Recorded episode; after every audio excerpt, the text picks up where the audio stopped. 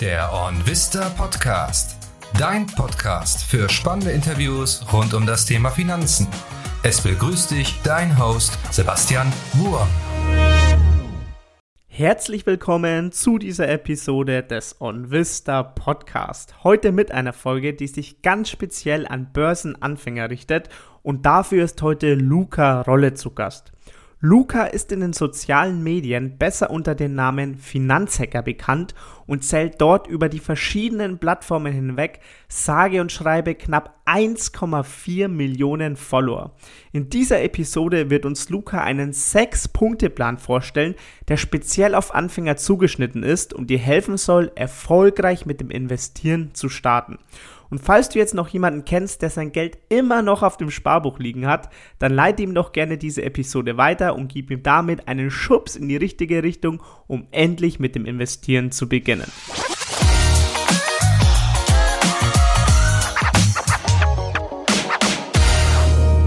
Grüß dich, Luca. Ich freue mich, dass du heute im Podcast mit dabei bist. Ja, grüß dich, mein Lieber. Vielen Dank für die Einladung. Für alle, die dich nicht kennen, Luca, stell dich doch einmal kurz vor. Wer bist du und was machst du? Ja, mein Name ist Luca. Ich bin äh, auf Social Media eher bekannt unter oder als Finanzhacker, Finanzhacks, je nachdem, welche äh, Plattform man dann besucht. Und ähm, berichte da über Finanztipps, Investmenttipps und ja, all so ein Zeug. Du hast schon gesagt, je nachdem, welche Plattform man besucht, ähm, auf welchen Plattformen bist du da alles so vertreten? Ich bin vertreten auf den gängigen großen, sprich Insta, TikTok, YouTube, äh, Facebook auch, genau.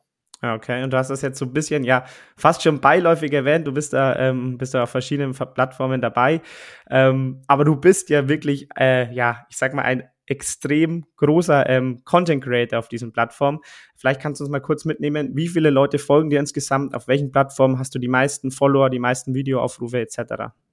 Ja, gerne. Also das ist ähm, unterteilt auf Insta habe ich jetzt 201.000, also gerade so die 200.000 geknackt. Mhm. Äh, auf TikTok sind die meisten, ich glaube, da sind es 860.000. Auf Facebook 250 jetzt knapp und auf YouTube bin ich noch ein bisschen kleiner, aber da gebe ich jetzt noch mehr Gas. Äh, da habe ich jetzt mittlerweile 81.000.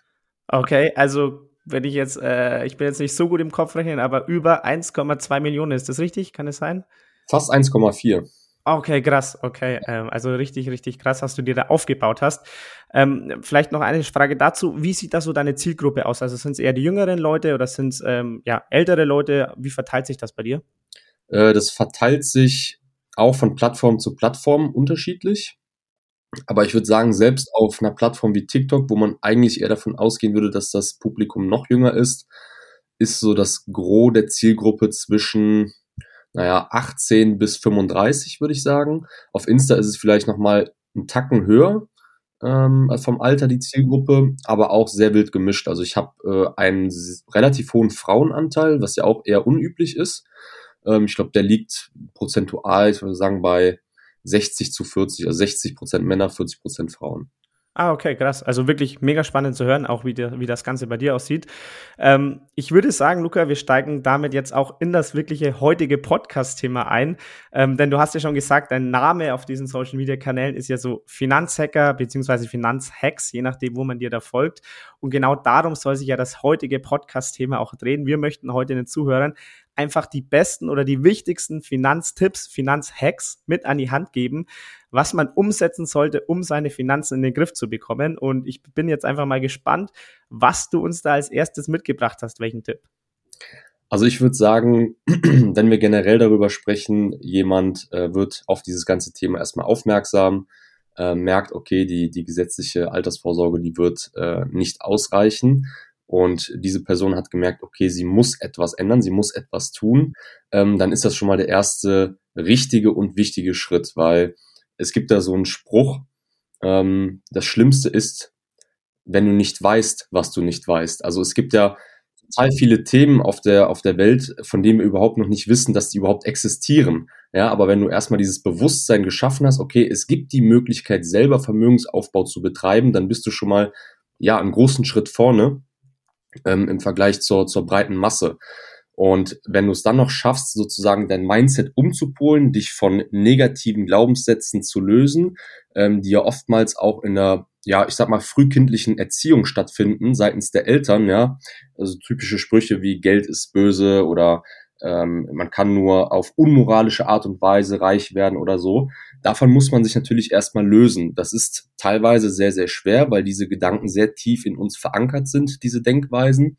Und wir die teilweise auch dann an unsere eigenen Kinder weitergeben. Mhm. Aber wenn wir einmal diesen Paradigmenwechsel schaffen ähm, und es schaffen, quasi unser Mindset erstmal umzupolen, Geld überhaupt erstmal anzuziehen, das zuzulassen, dass Geld zu uns kommt, dann hat man, glaube ich, schon mal einen sehr, sehr wichtigen Schritt getan. Das ist auch der erste Schritt, würde ich sagen. Okay, das heißt, ähm, ich fasse mal ganz kurz und knapp zusammen. Verstehen, dass man was machen muss und dann wirklich auch anfangen, was zu tun. Ist das richtig so, quasi, dass das deiner Meinung nach der erste und wichtigste Schritt ist? Genau, also erstmal das Bewusstsein schaffen und dann äh, Step by Step ins Doing kommen. Ähm, da kann man eigentlich schon fast die, die Überleitung machen zum zweiten Step. Und zwar, wenn man grundsätzlich offen ist für das Thema, muss man sich natürlich finanziell weiterbilden. Das ist ganz mhm. klar.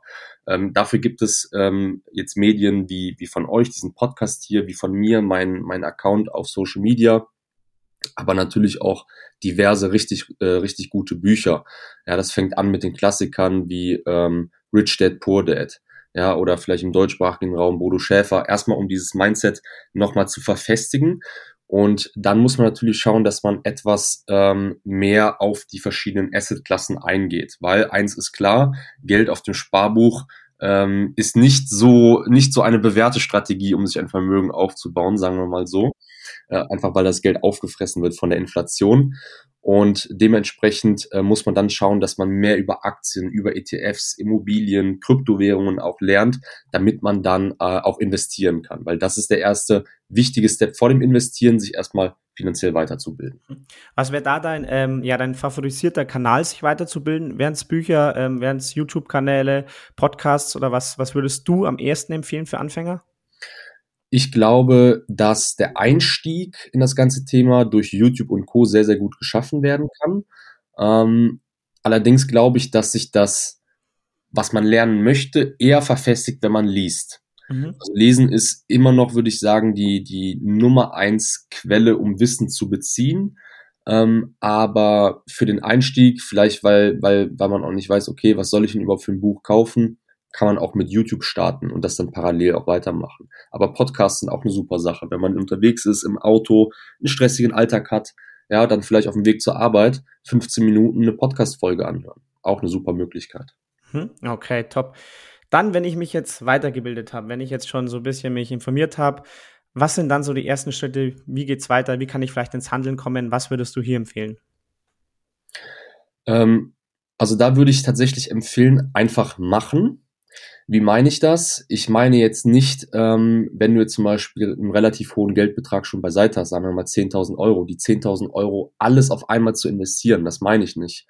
Ähm, aber genauso äh, ist es nicht ratsam, wenn man ähm, ja drei Tage am Beckenrand steht und immer wieder mit dem, mit dem C quasi ins Wasser tippt, um zu erfahren, äh, wie kalt das äh, Wasser ist. Also irgendwann muss man quasi einfach mal springen. Ähm, aber was meine ich damit? Damit meine ich vielleicht die ersten 100, 200 Euro äh, in einen Sparplan zu investieren. Ich rate immer, gerade bei ETF, ähm, äh, bei ETFs rate ich immer zu Sparplan-Investments, einfach weil man so so ein bisschen die Psychologie der Börse erstmal kennenlernt. Äh, man erfährt, okay, wie funktioniert das überhaupt? Wie kaufe ich denn Aktien und ETFs? Und so tastet man sich dann äh, Schritt für Schritt ran. Ja, und wenn es dann zum Beispiel irgendwie mal ähm, ein bisschen nach unten geht, dann lernt man auch erstmalig, okay, wie fühlt sich das an, an wenn vielleicht mal mein Portfolio kurzzeitig im Minus ist. Ja? Das ist einfach ähm, mit kleinen Summen erstmal anzufangen, ist, glaube ich, der richtige Schritt. Hm, okay, und da würdest du sagen, am sinnvollsten wäre es eben, das Ganze über Sparpläne zu starten, jetzt nicht irgendwie gleich, wie du gesagt hast, mit deinem Beispiel jetzt nicht mit den 10.000 Euro in eine Einzelaktie zu gehen, sondern erstmal vielleicht mit einem breit gestreuten ETF per Sparplan in den Markt gehen. Genau, also renditetechnisch ist es natürlich besser, alles auf einmal zu investieren aufgrund des Zinseszinseffekts. Ähm, aber äh, für den Anfang, für die reine psychologische äh, Seite ist es besser, erstmal einen kleinen Betrag zu investieren und die 10.000 Euro aufzuteilen. Mhm. Okay, sehr gut. Also ich fasse zusammen oder ich halte nochmal fest. Schritt drei, einfach machen, einfach mal ins Tun kommen und dann kann es losgehen. Hierzu noch eine kleine Ergänzung, denn wenn du dir vielleicht doch etwas unsicher bist oder dich einfach noch nicht richtig traust, echtes Geld zu investieren, dann probier gerne mal das kostenlose OnVista Musterdepot aus. Damit kannst du deine ersten Schritte am Aktienmarkt machen ohne echtes Geld investieren zu müssen. Mit dem Musterdepot kannst du also völlig risikofrei Anlagestrategien ausprobieren und dich so Schritt für Schritt an die Börse herantasten. Den Link dazu findest du in der Podcast-Beschreibung. Was ist Schritt Nummer vier, beziehungsweise was wäre dein vierter Tipp, den du mit dabei hast? Mein vierter Tipp wäre äh, wahrscheinlich dann Diversifikation. Okay. Das heißt, wir haben angefangen, wir haben unser erstes Investment getätigt und ähm, dann hat man vielleicht wir, von den 10.000 Euro 1.000 aufgebraucht und fragt sich, okay, was gibt es denn noch für Alternativen? Immobilien hm, ist ein bisschen schwer, ich sage mal im klassischen Sinne, da braucht man deutlich mehr Eigenkapital, aber eventuell wäre ja ein, eine Garage etwas oder ein Stellplatz, ja. Mhm. Ähm, da kommt man auch mit weniger Eigenkapital dran. Oder man sagt, man möchte die Assetklasse Immobilien abdecken, geht aber äh, in die Richtung REITs, also Real Estate Investment Trusts ist auch eine coole Möglichkeit, um zumindest die Assetklasse etwas mehr abzudecken. Und natürlich Kryptowährungen, das geht ähm, selbstverständlich auch, wobei ich da dazu raten würde, den äh, einen kleineren Teil seines Vermögens zu investieren, äh, aufgrund der hohen äh, Volatilität und, und mhm. äh, des Risikos. Mhm. Da vielleicht als Zwischenfrage eingeschoben, wie sieht es da bei dir im privaten Depot aus? Was hast du für Assetklassen dabei? Also bei mir äh, konzentriert sich das auf Aktien-ETFs beziehungsweise äh, rein passiv ETFs. Ich habe keine Einzelaktien, bin da sehr, sehr äh, rational, sage ich jetzt mal. Ähm, dann natürlich Krypto in Form von Bitcoin. Ich habe keine Altcoins, sondern nur Bitcoin. Ähm, auch da passend, da ich auch in keine Einzelaktien investiere, investiere ich auch nicht in Altcoins, weil Altcoins sind für mich eigentlich nur äh, Unternehmen. Also steht eigentlich hinter jedem Altcoin ein Unternehmen, außer bei Bitcoin. Bitcoin bei Bitcoin ist es halt die, diese bahnbrechende Technologie, die mich fasziniert äh, und dann noch äh, Startup-Investments und natürlich auch ein großer Teil, der in meine Selbstständigkeit fließt. Mhm. Wie ist da vielleicht, wenn du uns hier noch mitnehmen möchtest, die prozentuale Verteilung bei dir? Also wie viel steckt in ETS, wie viel steckt in Bitcoin und in den Startups-Investments? Die dürfte ich eigentlich nicht sagen, weil ich dazu nicht selber raten würde. Das hat aber bei mir einfach den Grund, ähm, ich sag für mich, okay, ich, ich verdiene sehr gutes Geld, ich bin sehr jung und kann deshalb ein höheres Risiko eingehen. Okay ich würde jetzt mal mit den Prozenten aufpassen, weil ich nicht, äh, weil ich nicht den Zuhörern dazu raten möchte, das genauso zu tun wie ich. Aber es ist ein, äh, ein relativ äh, hoher Anteil in Kryptowährungen. Okay, du hast einen hohen Anteil in Kryptowährungen, den du aber jetzt keinem Anfänger raten würdest. Nein, das ist wirklich eine ganz, also wirklich eine höchst individuelle äh, Situation einfach. Aber auf jeden Fall spannend zu hören. Aber ich glaube, hier, wie du es schon gesagt hast, und um es nochmal festzuhalten, ist jetzt nichts, was man wahrscheinlich vor allem Anfängern raten sollte. Also hier sollte wahrscheinlich die Gewichtung bei ETFs höher sein. Glaube ich, habe ich definitiv auch die Warnung von dir so rausgehört. Absolut. Dann nach dem Schritt Diversifikation, welchen Tipp würdest du uns noch ans Herz legen? Ähm, ich glaube, es ist von Zeit zu Zeit nötig, ähm, sagen wir mal, in einem Jahresabstand äh, so ein kleines Portfolio-Rebalancing zu machen. Mhm. Okay. Das heißt, ähm, wenn ich jetzt zum Beispiel investiere in ETFs, wir sagen jetzt einfach mal einen Klassiker 70-30, MSCI World und Emerging Markets, dann kann es natürlich sein, dass von Zeit zu Zeit äh, die prozentuale Gewichtung von der ursprünglichen Allokation abweicht. Das heißt, es ist dann nicht mehr 70-30, sondern dann ist der Emerging Markets besser gelaufen als der World ETF und dann bist du auf einmal bei äh, 65 zu 35. So, das ist aber natürlich nicht das, was du eigentlich haben wolltest. Du hast es ja so angepasst, auch äh, risikotechnisch, dass das auf dich zugeschnitten ist. Das heißt, einmal im Jahr solltest du äh, über dein gesamtes Portfolio, über ähm, alle deine Assetklassen gehen und schauen, erstens, stehst du noch hinter dem Investment? Das ist natürlich im besten Fall, äh, ist das so, ähm, weil kurzfristige Investments sind immer blöd, aber stehst du noch hinter den Investments? Und zweitens, wie sieht das von der Risikogewichtung ähm, aus? Mhm. Ja, also passt das noch zu deiner ursprünglichen Überlegung und dann gegebenenfalls, wenn sich da was verschoben hat, nochmal nachjustieren, sodass du wieder zu deiner ursprünglichen Allokation zurückkehrst. Mhm. Damit wir hier auch gar keinen verlieren ähm, und jeder wirklich diesem Podcast auch folgen kann, mit Rebalancing und vielleicht das auch nochmal so ein bisschen zu definieren und zu erklären, meinst du quasi dann, ähm, wenn jetzt ein ETF zum Beispiel besser gelaufen ist, einen Anteil davon wieder zu verkaufen, damit sich die Positionen, die Gewichtung wieder so eingliedert, wie es einfach zu Anfang gedacht war, richtig? Exakt, genau. Okay, und dann zu Punkt Nummer 6. Was hast du uns da als Punkt mitgebracht? Äh, als Punkt Nummer 6, und das äh, ist vielleicht so der, der, der Abschluss ähm, zum Ganzen, schau, dass du mehr verdienst. Weil es gibt extrem viel Forschung ähm, zur Armut in Deutschland. Es gibt extrem viel Armutsforschung. Und es gibt aber relativ wenig ähm, Reichtumsforschung. Die paar Studien, die es aber gibt, belegen immer wieder das, das Gleiche. Wenn du das Ziel hast, wirklich vermögend oder reich zu werden, dann schaffst du das in den seltensten Fällen durch das pure Investieren. Also wir gehen jetzt mal von dem Standardfall aus, man ist irgendwo angestellt, hat vielleicht ein ganz gutes Gehalt, ich sag mal von drei, dreieinhalb netto, was ja wirklich schon sehr, sehr gut ist in Deutschland. Ähm, und dann setzt man einen, ich sag mal, drei, 400 äh, Euro ETF-Sparplan auf. Ja, durch den Zinseszins, wir kennen alle diese Rechnungen auch von Social Media, von den Videos, dann bist du nach, weiß ich nicht, 40, 45 Jahren Millionär oder hast dann 1,3 Millionen. So, ähm, Erstens ist da natürlich die Inflation nicht mit äh, inbegriffen. Zweitens sind die herangezogenen Renditen, die da in diesen Zinseszinsrechner eingegeben werden, von den meisten etwas zu hoch gegriffen. Also man muss ja nach Steuern, Kosten und Inflation rechnen. Das heißt, acht Prozent äh, bei einem Vanguard FTSE All World ETF sind dann nicht realistisch, sondern du musst ja mit fünf Prozent rechnen, ungefähr, oder sagen wir mal viereinhalb Prozent, damit du weißt, was dabei rumkommt. Ähm, jetzt bin ich aber ein bisschen abgeschweift wichtig ist, dass du mehr verdienst, weil in der Reichtumsforschung ist es so, die meisten Menschen, die sich ein Vermögen aufbauen, richtig vermögend. Ähm, und ich rede da, wenn wir vielleicht als, als Benchmark irgendwie so fünf bis zehn Millionen nehmen, klar, nach oben gibt's gibt's keine Grenze, aber die schaffen das nur durch Unternehmertum. Oder sagen wir mal fast ausschließlich durch Unternehmertum. Klar, es gibt gut bezahlte Jobs, beispielsweise im Investmentbanking und Co., ja, dann bist du aber teilweise echt wie ein Zombie am Rumlaufen, weil du irgendwie 16, 17 Stunden am Tag arbeitest. Ähm, wirklich vermögend werden die meisten nur durch Unternehmertum. Was will ich damit sagen? Long story short, arbeite an deinen Skills, arbeite an deinen Fähigkeiten, an deiner Rhetorik, ähm, bilde dich weiter rund um Social Media, nutze das Internet nicht nur als Konsument, sondern auch als Produzent. Ähm, Genau, und schau einfach, dass du dir wertvolle Skills aneignest, womit du einfach letztendlich noch mehr Geld verdienen kannst, welches du dann wiederum reinvestieren kannst.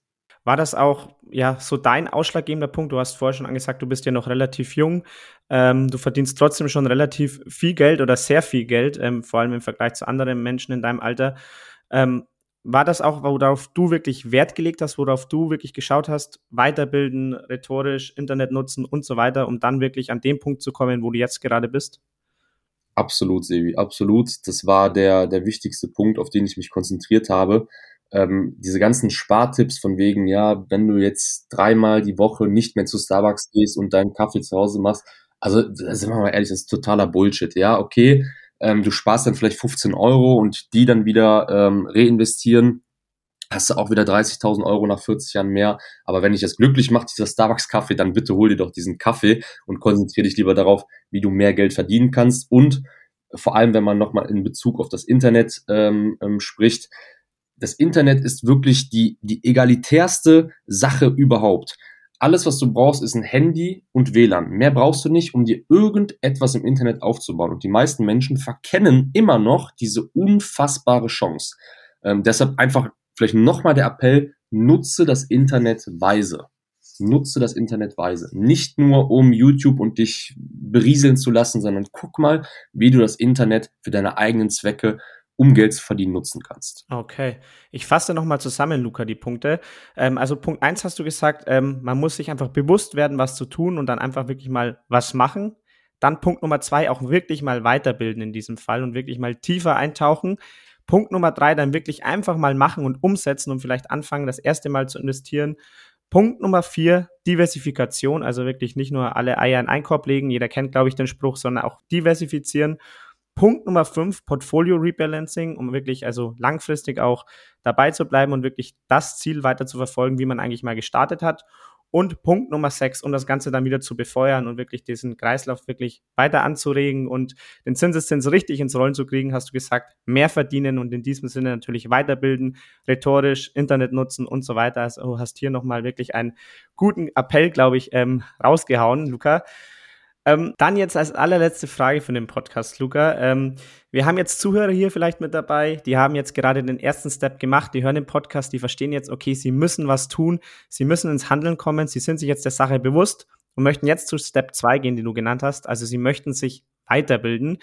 Was wären hier vielleicht mal so konkrete Bücher oder konkrete ähm, YouTube-Videos oder konkrete Podcasts oder was auch immer, wo du sagst, okay, hier könnt ihr anfangen, hier könnt ihr euch jetzt weiterbilden und dann nach und nach zu Step 3 und 4 und so weiter weiter fortgehen? Mhm. Äh, also Bücher kann ich jetzt mal drei aus dem Stehgreif nennen. Vielleicht ähm, Denke nach und werde reich von Napoleon Hill. Dann äh, mein, mein absolutes Lieblingsbuch aller Zeiten, Der Almanach von Aval Ravikant ähm, absolut äh, genial. Äh, und wenn es zum Beispiel eher in Richtung Aktien-ETFs gehen will, wunderbar ist immer Dr. Gerd Kommer äh, mit seinem Buch Souverän investieren mit Indexfonds und ETFs. Und Social Media technisch, denke ich, sind die Leute ganz gut beraten, wenn sie erstmal hier diesen Podcast äh, äh hören, ja, wenn immer eine neue Folge rauskommt. Mir natürlich folgen, aber auch auf YouTube ähm, gibt super äh, Möglichkeiten, wie zum Beispiel Finanzfluss oder äh, Finanznerd macht auch tolle Videos. Okay, super. Dann vielen Dank, Luca, auch jetzt zum Abschluss nochmal für diese konkreten Tipps und vielen Dank, dass du heute hier im Podcast mit dabei warst. Ja, vielen Dank, Sebi. Hat mich gefreut. Das war's mit der heutigen Episode des OnVista Podcast. Wenn dir diese Folge gefallen hat, lass uns gerne eine Bewertung da und folge dem Podcast, um zukünftig keine Episode mehr zu verpassen. Wir freuen uns, wenn wir dich dann auch wieder zum nächsten Interview mit einem neuen spannenden Gast begrüßen dürfen.